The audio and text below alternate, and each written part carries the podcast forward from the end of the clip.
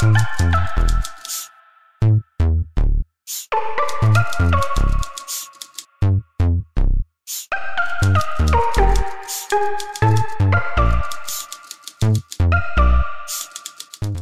实就是关于粉圈的东西，或者是各种的追星行为也好，资本和呃流量的关系等等，其实我们在那个新闻报道，就是整个的媒体报道里并不少见，而且一度也是很多特稿的主要的题材。但是能不能把它写成呃一个文学作品，或者说这样的题材如何进入到文学的写作里去，嗯，我觉得是需要具体的来看待的。一个创作者，就是你最终会发现最基本、最本质的一个创作的诉求或者冲动，就是你想表达什么吧，是关于就是说你不得不说的事情。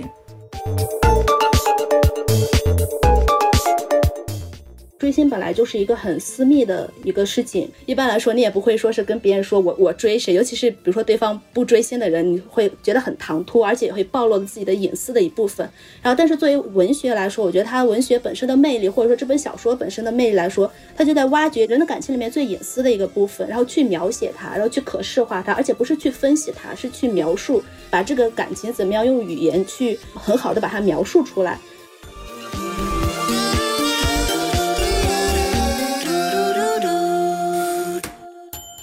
欢迎收听跳岛，我是钟娜。从超级女声到偶像练习生，从山口百惠到 TFBOYS，追星贯穿了几代人的青春记忆，也成为当代生活中不可忽视的一股情感暗流。它有魔力，能让人跨越国界、文化、语言；也有胃口，能吞噬大把的时间、金钱、情感。追星是一场造梦运动。参与者全情投入，在资本制定的游戏规则下，人与人之间生长出前所未有的关系和情感。我们渴望理解追星这种强烈的体验，消化它的能量。与此同时，追星小说作为一种新的门类，正在全球范围内兴起。文学青年是如何追星的？小说家们是如何捕捉和刻画追星现实的？还有哪些经验正等待被人书写？跳岛之前聊过一期同人小说的节目，我们今天呢将对这个主题进行一些延展。啊，我们的嘉宾是郭爽，郭爽给大家自我介绍一下吧。啊，跳岛的听众大家好，然后我是郭爽，是一位作者，然后写小说，也写一些其他的文类。嗯，我想今天可能有幸来到这里，是因为我在几年前写过一个叫《拱猪》的小说。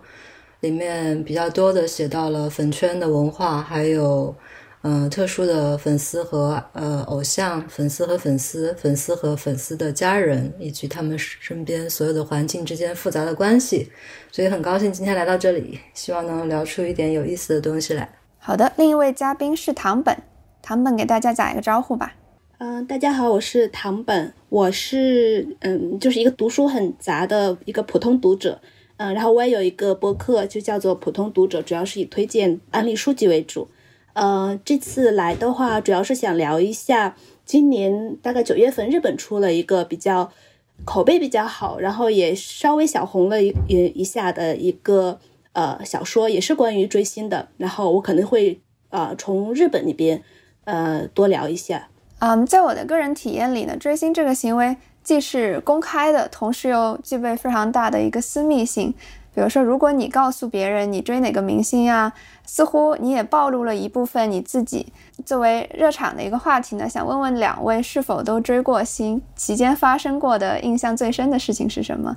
啊，要不郭爽先来吧。嗯。我觉得我是一个粉圈老人了，就印象中在可能十几岁开始吧，有了流行音乐，嗯，就开始喜欢一些歌手。那时候可能偶像还有具体的非常明确的分类，比如说他是歌手，或者说他是电影明星。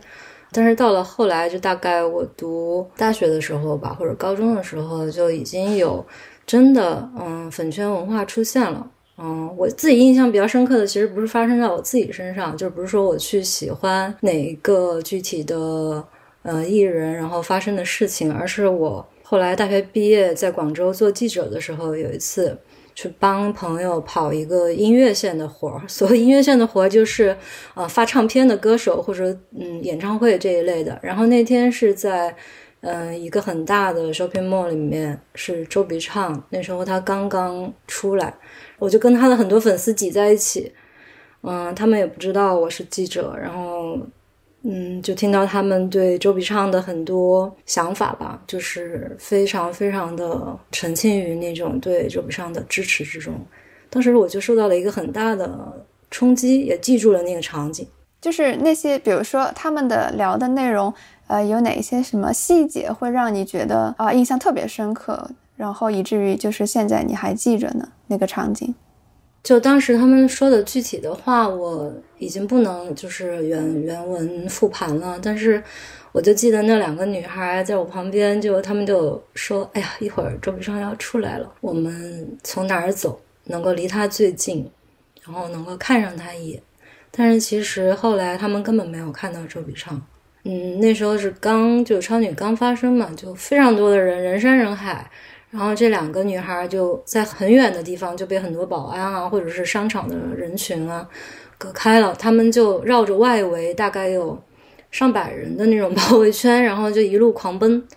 他们先想坐电梯下去，但是后来发现根本挤不进去，然后他们就跑跑那个扶梯，从商场大概是六楼一直冲到一楼去，想去门口等着。嗯，那时候我对周笔畅没有什么认知，因为嗯，就是没有怎么了解他。但是那一次就给我留下特别直观的一个印象，就是嗯，发生在你眼前的，嗯，就是如果喜欢上一个具体的偶像的话，会出现什么样的状态？然后那两个女孩之间那种很亲密的感觉，让我觉得就还蛮有爱的。嗯嗯嗯，那唐本呢？你的经历是怎样的？我也是大概十几岁的时候开始追星，但是我就是追的是日本的，然后我不知道大家。有多少人知道一个叫做杰尼斯的一个呃经纪公司吧？他们算是。然后我当时记得大概十十五六岁，然后当时就偶然在网上看到一个节目叫做《少年俱乐部》，然后这节目就大概就是也是可能十几岁、二十最多不过二十岁的男孩子们在舞台上唱歌跳舞啊，然后做一些游戏啊。我好像以前也没有见过这种类型的，然后我一下就被吸引上了。那时候大概应该是零五年的样子。如果是你犯那种就喜欢日本文化圈的话，可能很多人都是零五年入坑的，因为当时有一个很火的一个日剧叫做《野猪大改造》，然后里面就是有山下智久、龟梨和也这些，我想可能呃有些不是特别对日本了解的人，可能也知道这个呃他们的名字。然后后来我也知道哦，他们俩就是这个杰尼斯的旗下的这个偶像。我从这个时候开始，慢慢慢慢就去了解杰尼斯这个公司。然后也是很很快乐，当然看很多东西嘛，很快乐。之后我就第一个喜欢上的团就是阿拉西，就是蓝。然后我当时也是因为看节目，但是我也没有说是好像像呃一些追星说是要去买他们的 CD，或者是去那个看他们的演唱会怎么样。我当时只是纯粹的去看电视娱乐节目，我觉得他们特别特别好笑。嗯，然后后来就是渐渐渐也也就淡了，就是偶尔就会去看他。呃，可能是最近几年的时候，也是因为我后来上班了之后，啊，觉得上班比较苦闷，然后 要开始去就是在网上去找杰尼斯偶像唱歌跳舞的一些，也一开始还也是在 B 站上面看，然后后来我就是就是一直到现在，我觉得如果大家呃对他们比较了解的话，听到我的名字可能就知道我现在是犯那个 Kinky Kids。然后 King Kids 的话，他们就是呃两个人都叫唐本，然后一个叫唐本刚，一个叫唐本光一，两个人的一个组合。然后他们是呃九七年出道的，所以一直等于说是红到现在这样子。我追星的话就很佛系，尤其尤其是现在这个年龄的话，追星就很佛系，就是只要他们出了 CD，然后 OK 我就去买，然后我就很开心，就就好像很一个金钱关系，我就是花钱来买快乐这种感觉。嗯，我觉得我我的经历。算是呃呃，两位分享的我都有一点重合。对我也是在网络上看一些，比如说偶像的视频呀什么的。然后同时我自己也是呃曾经参与过一次，就是有一个明星来上海演戏的时候，我当时在上海读书，然后我也去现场看过，所以我也见证过，就是郭爽刚才分享的那种人山人海的场景，就觉得嗯，像追星的这种经历，其实。经常就是贯穿了很多人的就是青春时代嘛，然后现在。就是爱豆和粉丝的话题，虽然说经常也占领头条，但是我们在文学作品中却很少看到他们的身影。郭爽呢，在中篇小说《拱珠》里用了较多的篇幅来描绘少女珊珊的一个追星经历，这个在中文作品里我觉得是很少见的。能不能请郭爽分享一下你的创作契机，也简单介绍一下这个少女珊珊的故事在《拱珠》里扮演了什么样一个角色？嗯，好的，谢谢钟娜。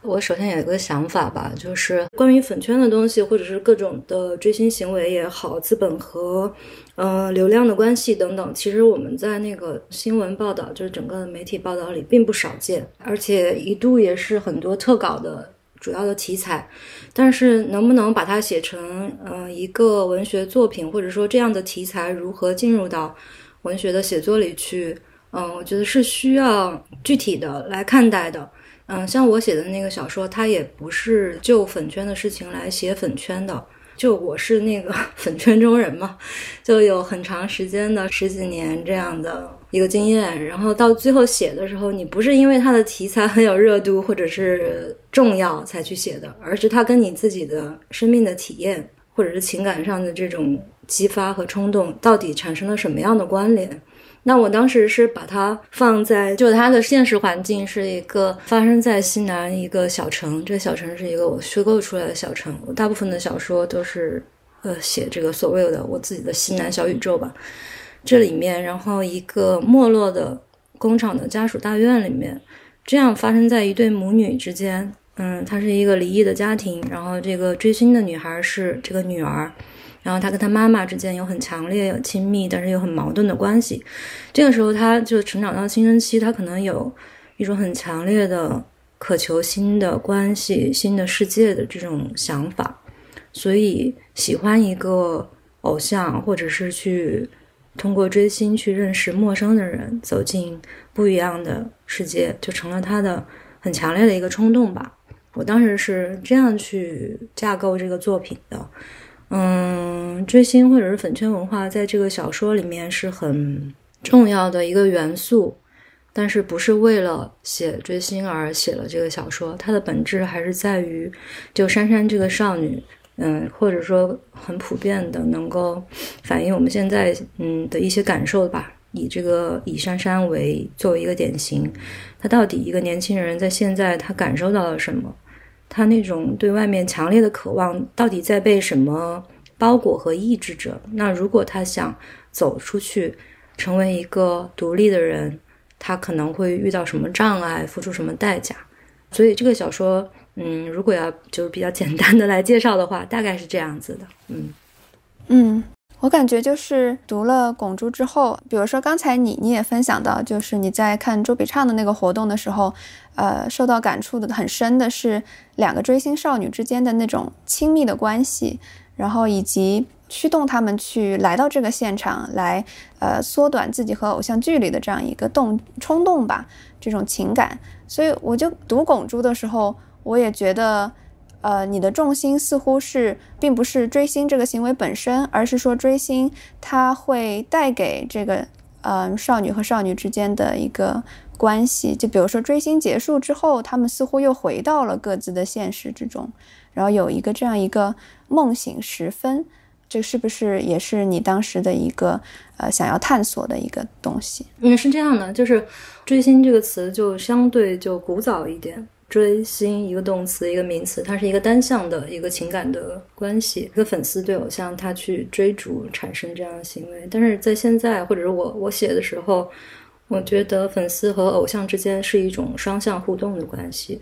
对他们之间有一个隐秘的契约，就是偶像作为偶像出道的时候，他就已经默许了愿意成为他粉丝的人来签订这个隐秘的契约。然后一旦你决定。你要跟他签订，就是如果你是一个粉丝，你决定跟偶像签订这个精神的和物质上的契约的话，那你就要为他付出你的时间、感情和一切。这个时候就有一种类似，嗯，绑架和被绑架的关系。当然，有有人也许说，那 那你偶像或者明星得到了太多，你怎么能说你被被粉丝绑架呢？但事实上就是这样的，所以才会出现那么多。就是一旦 偶像做了呃违背粉丝的意愿或者他对他的想象的事情，他就脱粉，甚甚至变成坚定的黑粉。嗯，就这样的事情，就往往黑粉或者就很早有一个欧美在媒介研究的词叫 anti fans，就是反粉丝，他往往是很忠实的粉丝，就他必须很了解这个 idol 的所有的事情，他才能够给你们痛击，击中你们这些粉丝的痛点，然后他才能获得一种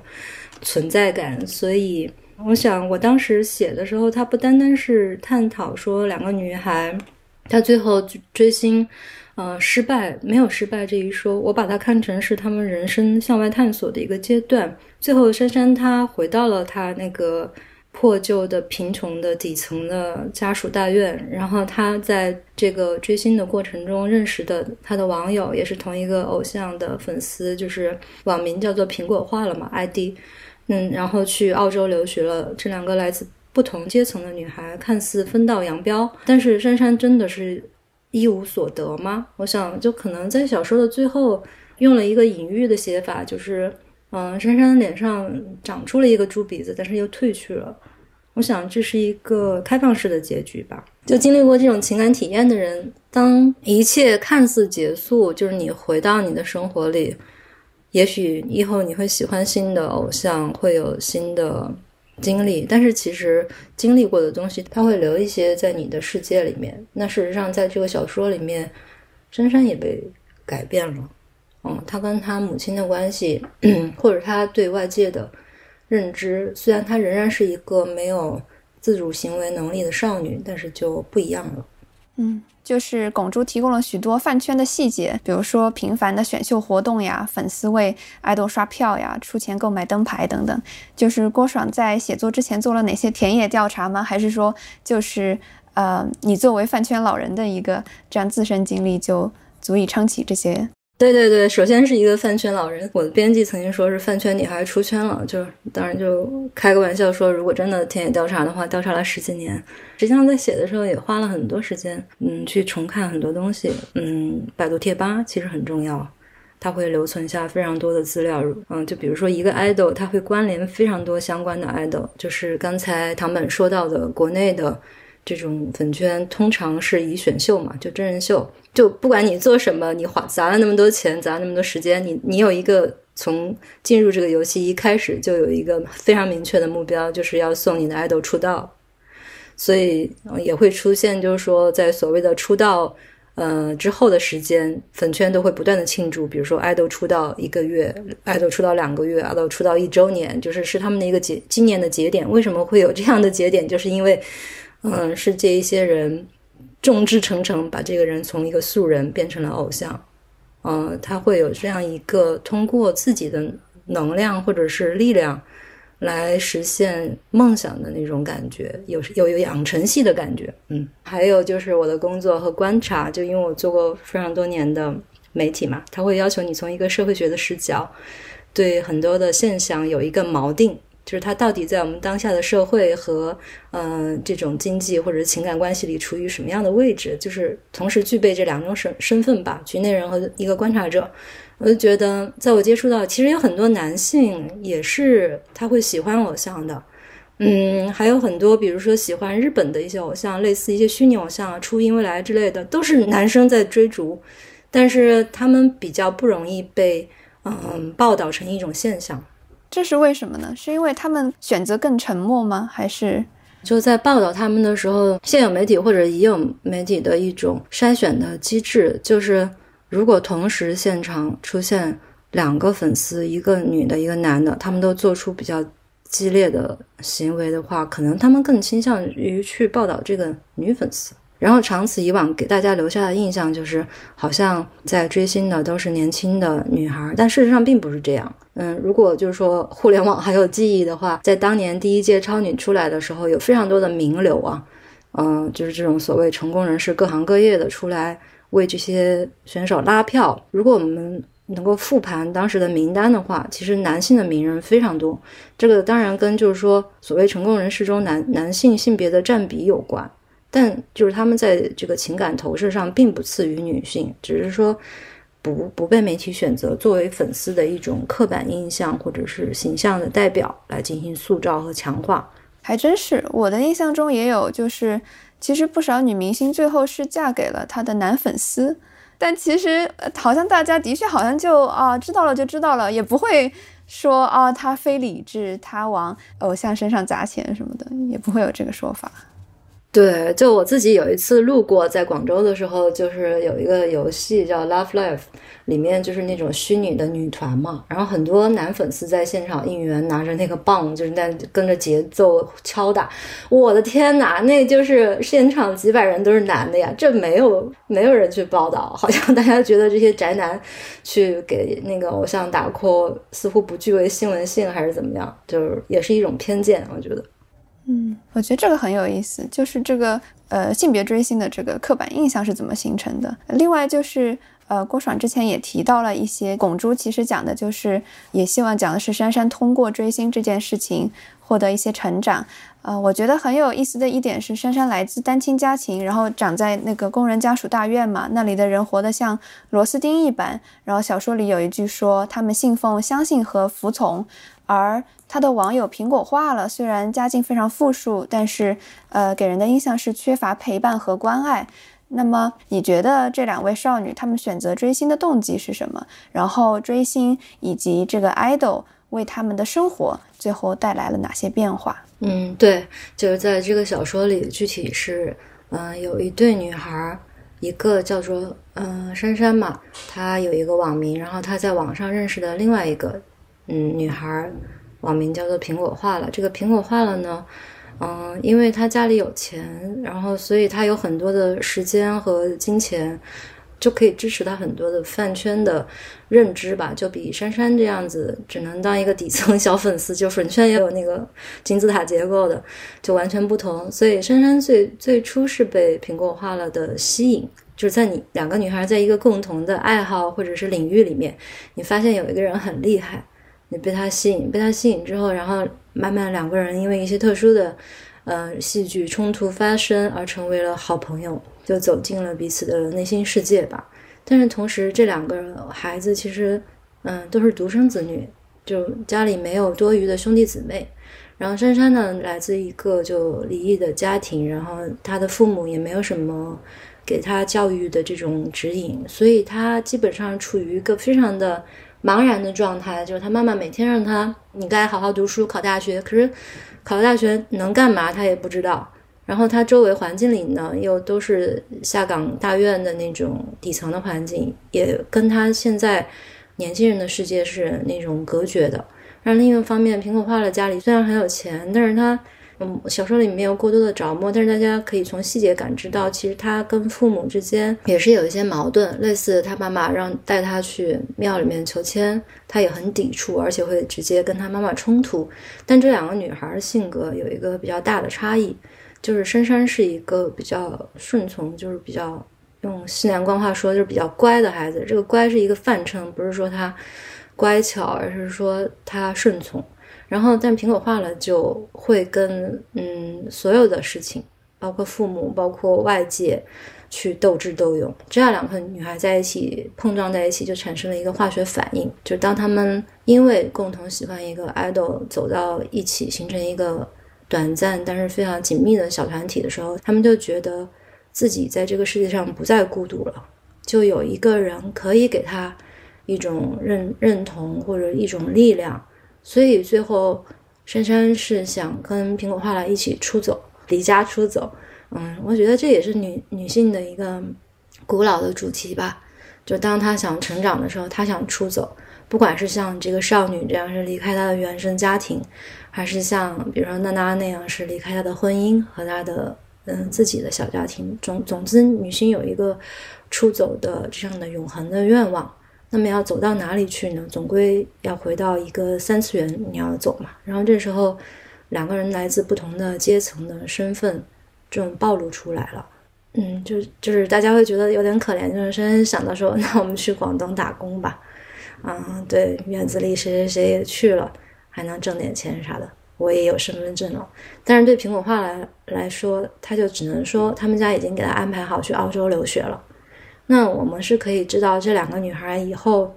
如果不出太大的意外的话，会过上完全不同的人生。但谁知道呢？就是 我也在其他小说里写到苹果花了后来的生活，就不一定。但是在当时那个语境里面，他是这样青春期的一种第一次发现了陌生的人，就不是来自你的亲戚，也不是来自熟悉环境，而是陌生的世界、陌生的人跟你结成了很深的关系之后，突然暴露出来，让你反思。我到底是一个什么样的人？所以你说，在整个这个嗯他们的这种关系的结成中，到底喜欢同一个偶像和为这个偶像做的一切是什么原因呢？我觉得是一个最初的触发，也是一个最强大的推动力，让他们有足够的呃理由去靠近一个陌生的世界。就对于一个青春期的人来说，我自己回想我自己也是的。就是你要认知外面的世界是很困难的，必须有一个你很喜爱的东西，然后你不断的去走进它，然后结成了新的关系，这样，嗯，就是所谓的成长吧。嗯，郭爽提到这个拱珠，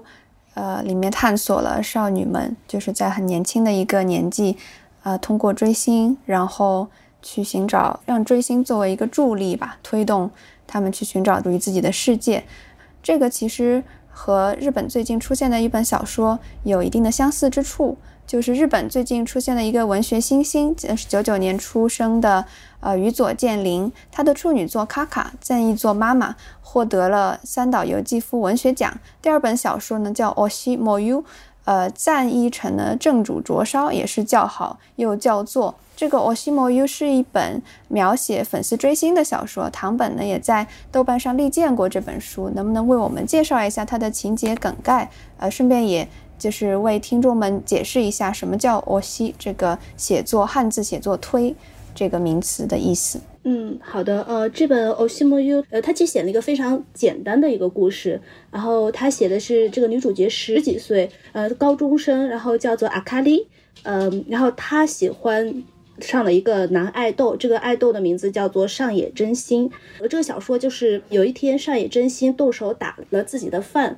以这个事件为开始的，然后这个事情他上了头条，然后上野真心本人也就被呃网络暴力，所谓的日日文叫做炎上，呃火焰的焰焰上，这小说就在写阿卡丽要怎么样面对这件事情，然后他和他追的爱豆之间的关系会发生怎么样的一些变化，呃可以说是写了一个阿卡丽的追星的心路历程这样子吧。这个小说的名字很有意思，首先说偶西，偶西他其实。我不知道应该中文怎么翻译，就是比如说是你喜欢的一个爱豆，比如说是一个团里头，然后你喜欢的那一个人，你可以说叫偶像，你就说你是推他一个，或者是你说呃，一般中文会说我担他担当的担担他一个人，但你也可以是一个偶像，然后就是然后某优的话，它是就燃烧的意思，然后。呃，这个小说里面其实写了三种燃烧。就第一个，刚才说了，这个上野真心本人被网暴吗？网暴日文叫做岩上，岩上其实就被燃烧嘛，在网上被燃烧，这这是第一个意思，燃烧。第二个燃烧就是阿卡里本人觉得这个上野真心看在舞台上也好，在电视上也好，看起来闪闪发光。为什么他会闪闪发光？因为他是对自己精打细琢，然后他等于说是燃烧了自己，然后等于说燃烧自己，然后他可以在舞台上面发光。呃，然后当然我们也可以理解成，呃，说是这个阿卡里本人他呢，就是追星的过程也是他自己燃烧自己。小说的标题等于说可以说是三种燃烧这样子。对，唐本就是我看到你在豆瓣的评语里说这本书写出了一种新的感情，追星对一个虚渺不现实的人的单方面的感情依赖和付出是那么坚强强烈，但又那么脆弱易碎。对主人公阿卡丽来说，就是赞一座明理吧，他对。爱豆呃上野真心是抱有怎么样的一个情感？他是怎样的为他燃烧？而这种情感又是如何的渗透和影响了他的生活呢？呃，首先我觉得就是，就像你刚才之前说的，追星本来就是一个很私密的一个事情。一般来说，你也不会说是跟别人说我我追谁，尤其是比如说对方不追星的人，你会觉得很唐突，而且也会暴露了自己的隐私的一部分。然后，但是作为文学来说，我觉得它文学本身的魅力，或者说这本小说本身的魅力来说，它就在挖掘人的感情里面最隐私的一个部分，然后去描写它，然后去可视化它，而且不是去分析它，是去描述，把这个感情怎么样用语言去很好的把它描述出来。你就很难用一个说真的一个词语去定义它是什么，但它又是很复杂，又是一个很真实的一个存在的一个一个感情，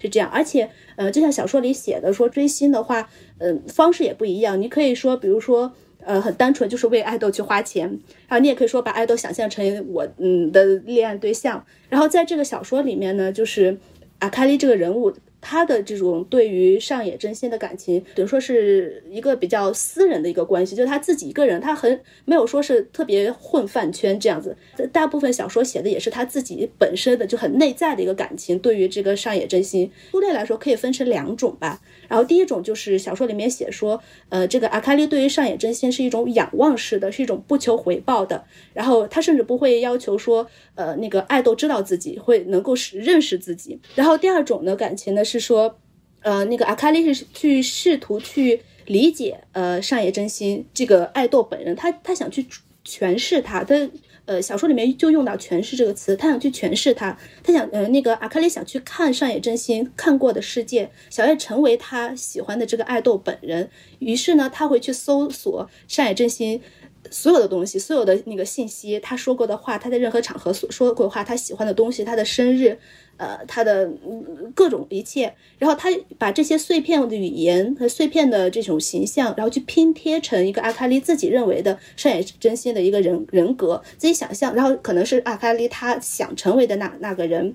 而且这在这小说里面，就是给阿卡丽的这个设定的是他在现实生活中中不是说特别一个嗯会。生活的会生活的一个人，不是一个特别会生活的。他学习也不是很好，他记东西也非常非常的慢。然后他和人的关系也不是说特别的好。但是，一旦碰到他喜欢的爱豆，他什么都可以记住。他是他可以为了他上野真心，呃，付出自己的一切。我觉得他这种犯爱豆的方式，尤其是第二种这种方方式的话，我觉得可能会。和现实就是呃有一些映照，就是所以就我觉得作为一个呃范本身来说的话，读起来就非常的觉得哦，就像在写我自己那那种的。因为比如说像那个就杰尼斯这个造型过程本身来说的话，粉丝和爱豆之间，他对就像刚才郭爽说的，呃那种他这个粉丝和爱豆之间不是一个单方面的粉丝去喜欢爱豆，而是说是就是有粉丝和爱豆之间，他会创作一种所谓的 narrative 一种叙事。这个历史是什么呢？就是当一个团员是怎么样去相遇的，他们这这个团是怎么样去出道的，他们这个团呢是怎么样去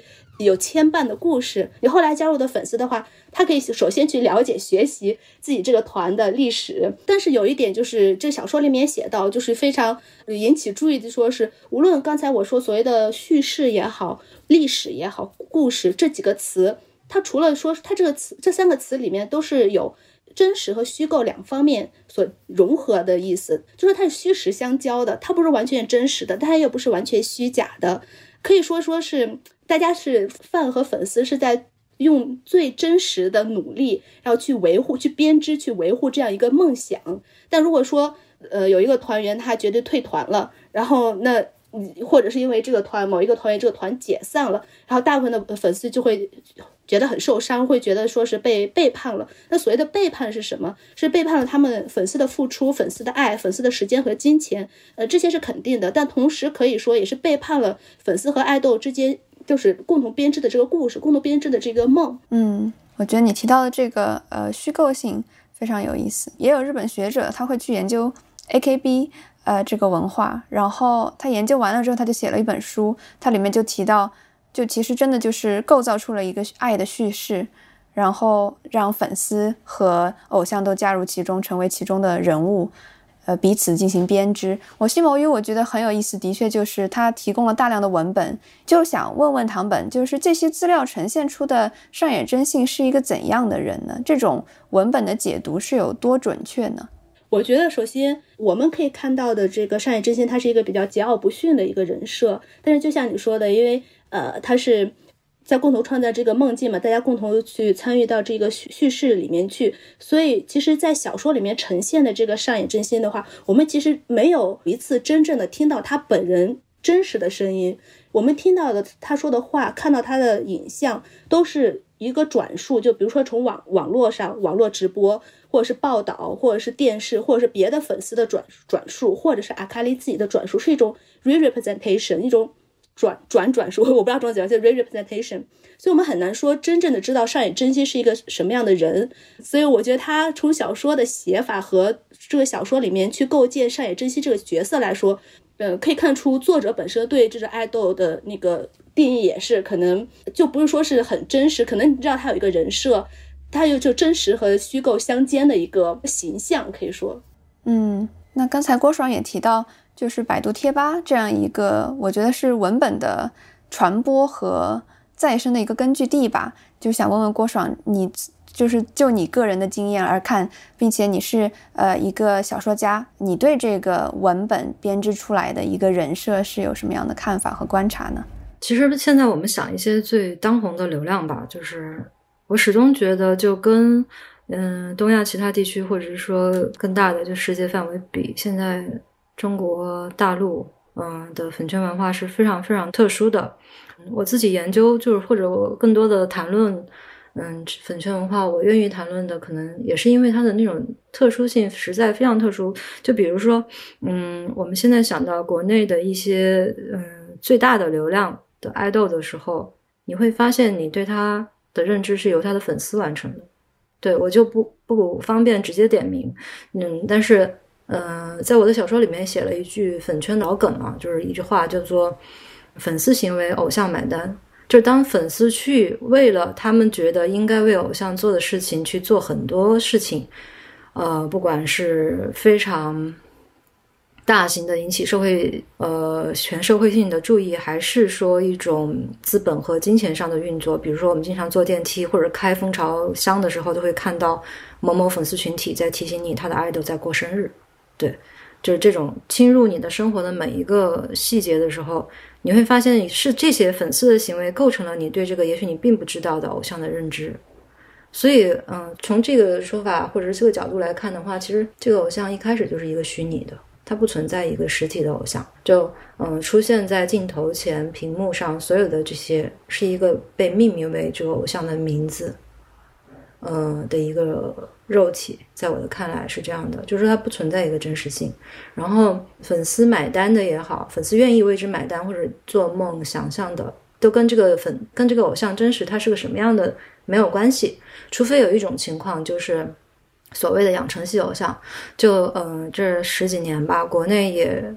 这种粉圈的关系，就粉丝偶像的关系也经历经历了好几轮的变化。最古早的时候是。各种娱乐公司，他们有他们的筛嗯筛选和培养的机制，然后去打造出一个艺人来推向市场，然后由受众来直接买单。就是他一出道就是一个包装好了成熟的艺人，到后面就所谓的民选偶像时代，就是这个人出来，他是一个跟粉丝一样的素人，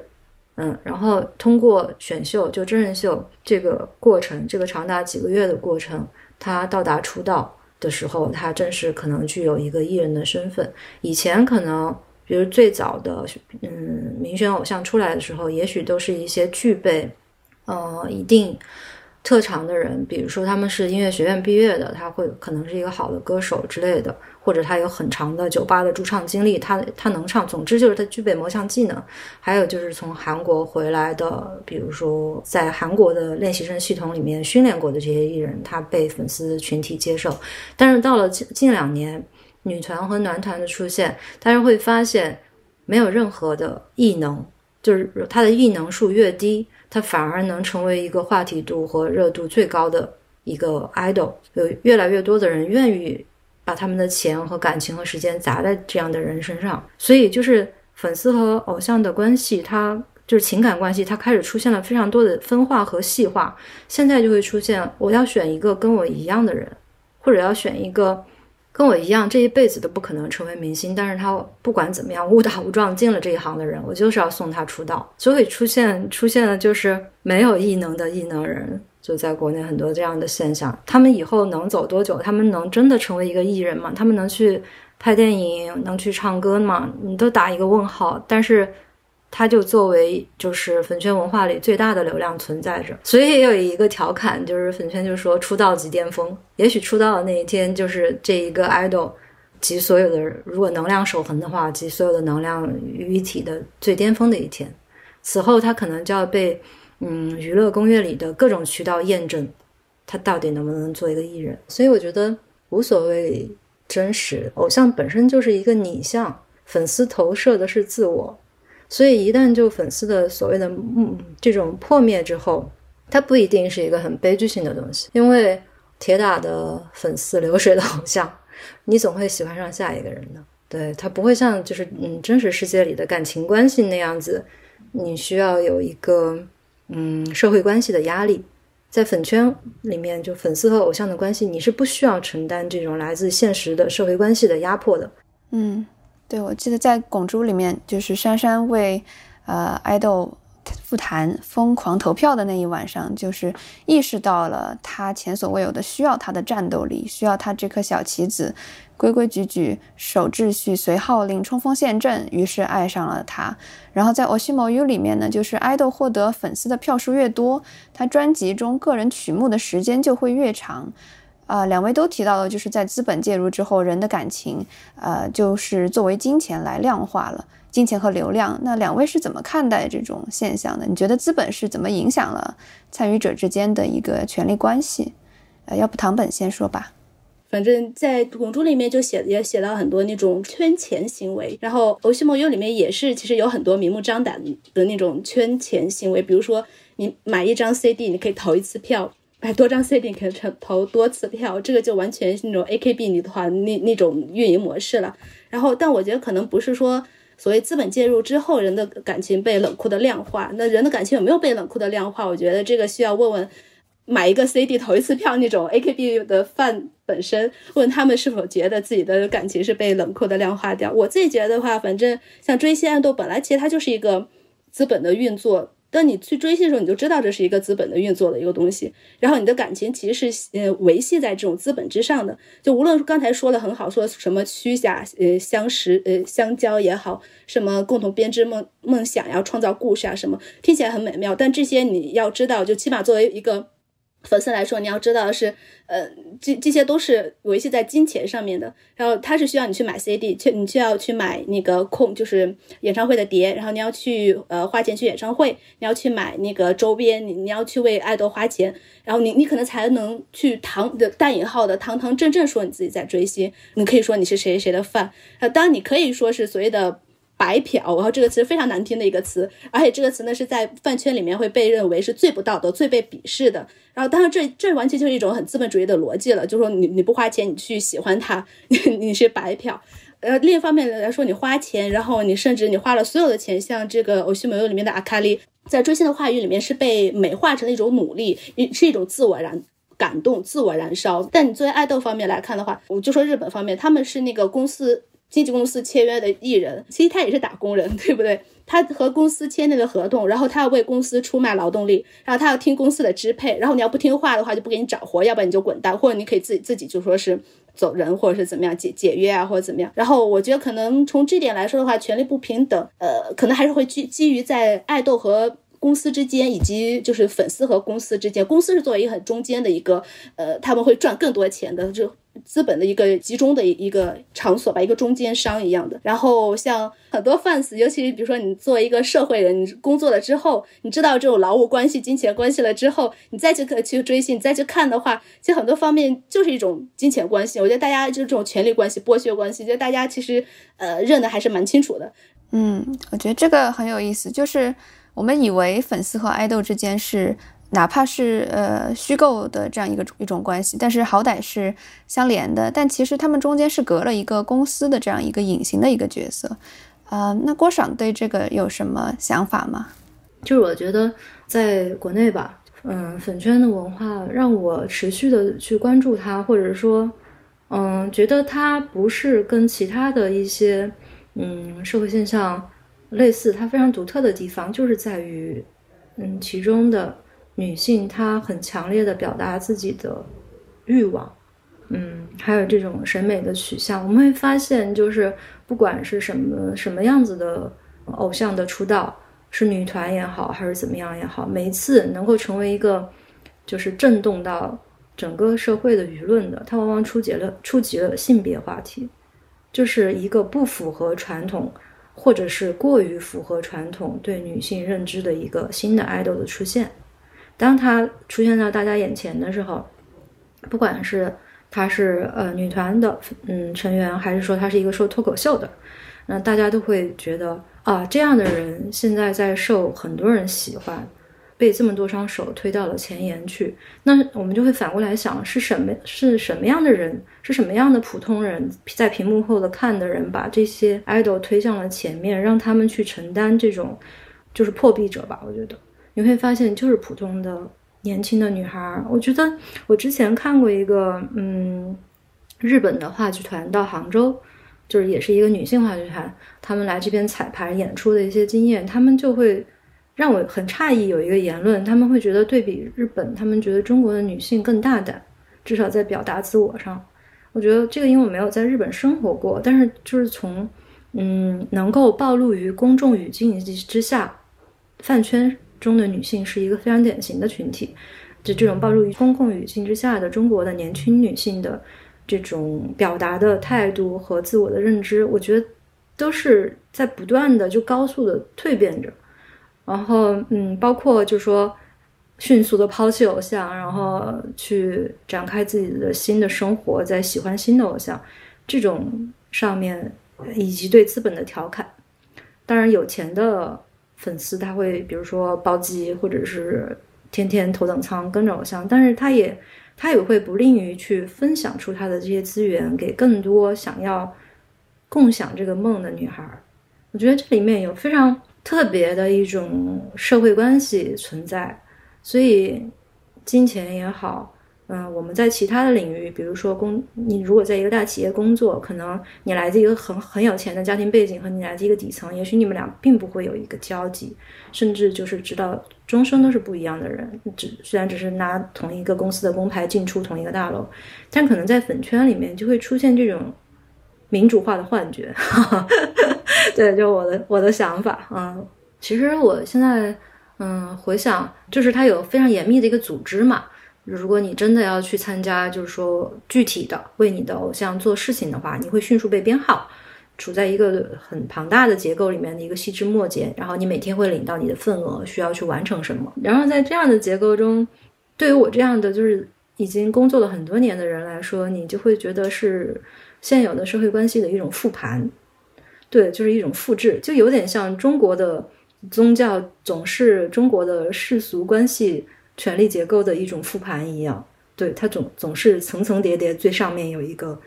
总总开关或者一个总控师那样的结构，下面是塔状的结构。嗯，在粉圈里也是这样，但我不知道现在有没有变化。对，其实我就感觉，就我有限的经验。和对微博的了解，我觉得现在很多话术或者说术语我已经不太了解了。他们会用很多缩写啊，呃，会有很多自己的密码。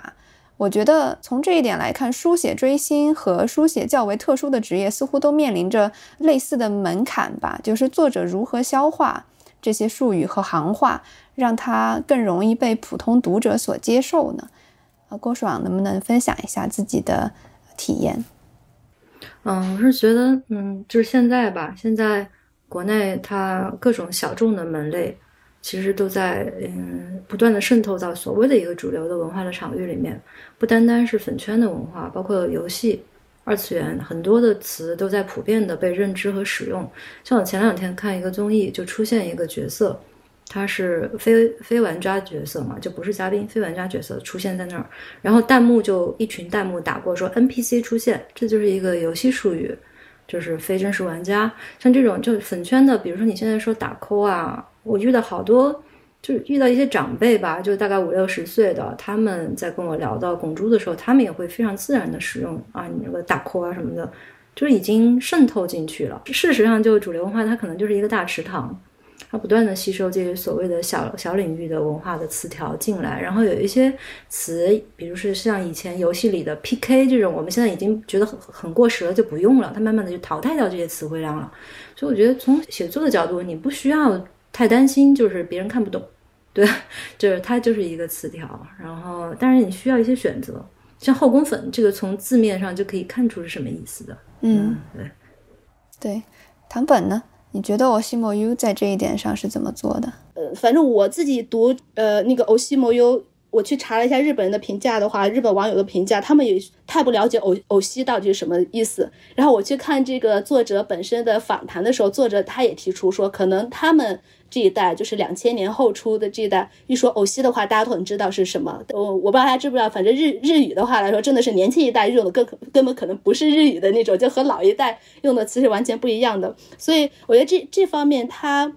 想要处理，就说怎么样去处理这个呢？我觉得很有意思，就是。刚才也有提到说，它标题“偶西莫优这个，它很大胆的选择了“偶西”这个，不是说百分百大家都懂的这个词用在那边。然后，首先你可能一下吸引到圈内的人，作为饭圈的话，哦，偶西，哦，你是不是在写偶像的故事？我在我是圈内人，我想看一下。然后，如果让圈外人的话，他一看到偶戏，嗯，什么是偶戏？偶戏是什么意思？你到底想写什么？他可能会有一个有个好奇在那边。然后他跟的那个“某 u” 这个词呢，它是一个比如说比较古典的一个，是是燃烧的意思，但用词是比较古典典雅的一个日日日本的一个词。它两个词放在一起，一个非常非常也不是说非常前卫，但是比较新的一个词和一个很古典的词加在一起，它的这个效果就非常的吸引人，效果就非常的好。我觉得这个很有意思，就是他利用了这个词的新鲜度和陌生感。然后，并且用呃一个古典的用法，然后结合在一起，让它呃拥有了一个文学的质地吧，而不是说所谓的轻小说，呃这样的一个质地。我觉得就是由于出现在媒体报道中的，通常都是追星的一些极端的案例嘛，就像刚才郭爽也提到过，而追星这个行为本身似乎有被污名化、娱乐化的这样一个趋势，这是否是就是追星在文学中出现较少的一个原因呢？然后，另外就是追星群体，起码在中国，呃，在人们的印象中，还是以女性，尤其是青少年女性居多。这是否也是所谓的这样一个严肃文学忽视经验的原因之一呢？其实不是这样子的，就是他会，就是就是在我的在我的理解当中，他会有很多的可能性。也许有不少作家，他都会意识到这是一个，就是很大的一个社会现象了。但是不是你想写就能写的呀，对吧？我也想写很多，就是我写不了的题题材，比如说战争。我我多想我能写一个关于战争的小说，但是你没有这个经验，或者你需要更长的时间的积累。它涉及到一个创作者，就是你最终会发现，就是你最基本、最本质的一个创作的诉求或者冲动，就是你想表达什么吧？是关于，就是说你不得不说的事情。如果只是因为这个题材很重要，那每天中国发生那么多重要的题材，你都去写，那就变成一个新闻的拼贴了。那是最拙劣的一种文学创作的思路。往粗暴的说，就是去蹭流量嘛。这样也不是一个严肃的创作态度。首先就是可能作家任何一个呃认真的作家，他在想我要不要写一个，要不要写一个小说，要不要写这个东西，他必须都是。是我非写不可的吗？或者说它与我有什么关系？这种关系不是来自一个浅层的，就是说它一定要击中了我。嗯，那如果就是说拿一个举一个例子来说，就可能大家比较熟知的，就是介于新闻和小说之间的，就是比如说卡波特的《冷血》嘛。嗯，他那个是他看到了一则新闻，然后触动了他。我们我们我们现在已经无法复盘，或者无法知道到底是什么里面的什么细节触动了他。总之，他觉得他非死不可。然后他去到那个美国，就是去写《冷血》这个故事，开始去采访、去调研。他也不是那种比较外部的调研。如果你看过那个卡波特的书信和日记集的话，你会发现，卡波特让他变成了一个当地人。就他变成了那个小镇上的人，他跟所有与这个案件密切相关的人，包括凶手，都成为了朋友，甚至就是在这种关系中有一种强烈的情感的互相作用的关系发生。在他哪怕后来几年之后写完了这个书出版之后，在很多年之后，他还跟这些人保持着非常密切的关系。他已经无法把这些人或者这个事情从他生命里抹除了。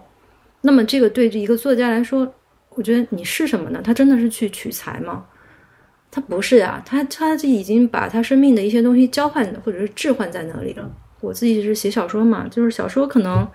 嗯，跟其他的创作的文体有一个本质的不同是，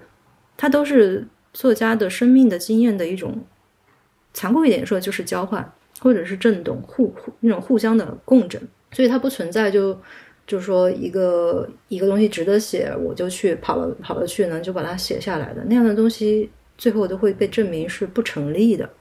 所以不能说说严肃文学忽视粉圈。我们首先要问，就是作家们要写的，是不是他们觉得非写不可的？这才是一个本质的问题。而且，就如果所有的作家都以这样的态度去创作的话，那都是写的，就是真正重要的事情。它跟是不是一个热门话题完全无关。它也许是一个非常小的东西，但是能够发出真正的力量吧。我觉得是这样的。还有。就是，嗯，因为我自己也算一个还比较年轻的写作者，写作时间不是太长。我也注意到说，年轻的作者吧，他在进入小说或者是写作的之后，他会有这种题材上的考量，因为涉及到一个非常现实的问题，就是你写什么样的东西，嗯，更容易被传播、谈论和看到。这种时候，要不要去选择写一些？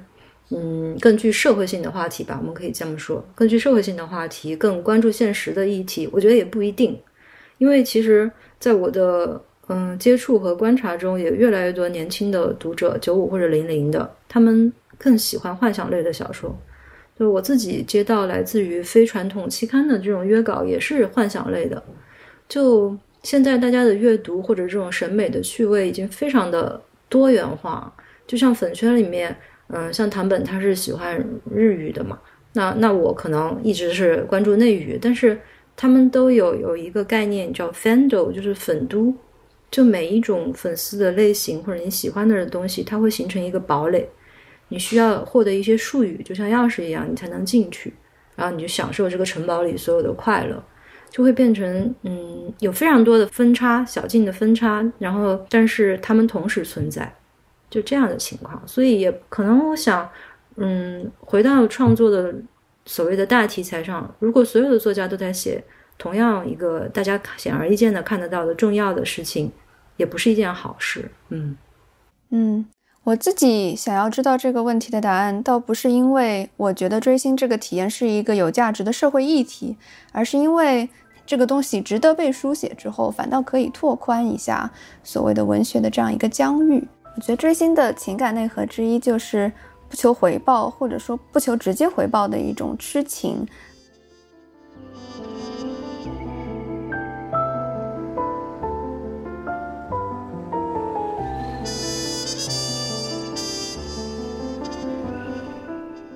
啊，那最后请两位分享一本你们最近读的书吧。好，呃，那我就推荐一本那个，呃，三岛由纪夫的吧，就是也是刚好像刚出版不久，他的一个短篇小说集，是一个精选集，叫《拉迪盖之死》。嗯，觉得今天可能推荐这本书跟我们今天谈论的话题有关系，因为对三岛由纪夫来说，他是一个把自己活成爱豆的作家，所以我觉得读他的小说，就尤其这本精选他从非常年轻的时候到后面成熟的时候写的小说，他包括他对很多他心中的文学偶像。他的一种追摹，或者是他来看待，嗯，很有意思，叫《拉迪盖之死》，也推荐给大家。嗯，我的话，反正最近读到唯一一本有中文版的，就是《哈尔的移动城堡》。然后这本小说，我是先呃重看了一下电影，然后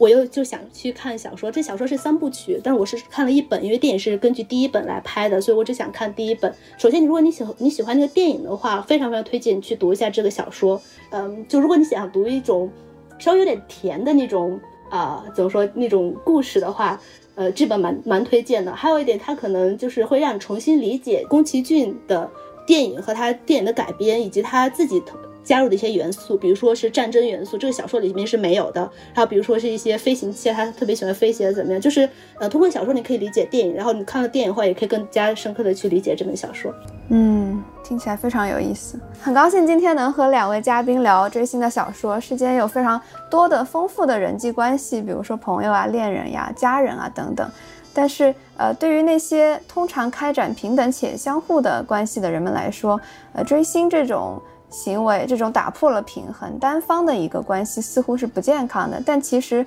就我们今天聊了这么多，我们发现追星也可以是一个非常复杂的一个多面向的一个行为，它可以是大胆的，呃，人们大胆的表达欲望，对社会的初步接触，然后对自我镜像的一个追逐啊，以及对他人的一种诠释，回回报或许会让爱这种行为更加甜蜜，但是去爱本身或许就足以让人幸福。感谢收听本期跳岛，欢迎关注跳岛 FM 微信公众号和微博获取节目文字内容。我们也会不定期更新一些彩蛋，包括请来了老朋友方商阳为我们朗读格力克的诗歌。两位和跳岛的听众说一声再见吧，拜拜。好，大家拜拜。